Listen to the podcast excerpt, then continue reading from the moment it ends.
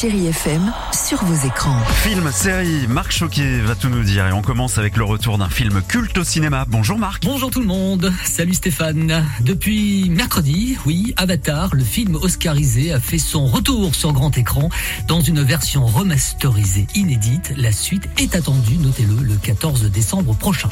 Les enfants des autres avec Virginie Efira et Roche Dizem a fait un bon démarrage en se plaçant premier des entrées mercredi.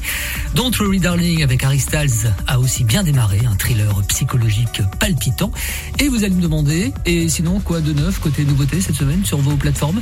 Eh bien je vous réponds, sur Netflix, le film Athéna de Romain Gavras raconte des émeutes dans une cité de banlieue après la mort d'un enfant. Il est inadmissible d'imaginer que les policiers protègent leurs collègues et prétendent ne pas savoir qui a fait ça dans ce quartier d'Athéna où tout le monde se connaît. Le film Sous emprise rencontre aussi un beau succès inspiré d'une histoire vraie. Roxana rencontre Pascal Gauthier, champion du monde d'apnée nos limites. Elle tombe follement bien sûr amoureuse de lui et elle découvre avec lui donc une discipline aussi fascinante que dangereuse. Mais jusqu'où cette relation les mènera-t-il?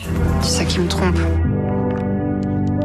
Mais j'ai peut-être fait le mauvais choix. Et pour les enfants alors, eh bien je vous rassure, Pokémon est sur Netflix avec une mini-série où tout le monde appréciera ces personnages en couleur que l'on aime, enfin que dis-je, que vos enfants aiment collectionner.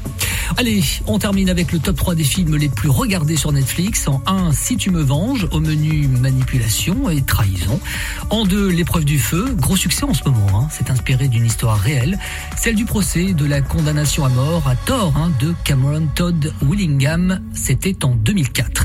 Et puis on termine en 3 avec La French, hein, avec Jean Dujardin, que l'on retrouvera lui aussi prochainement au cinéma, avec Novembre, du même réalisateur.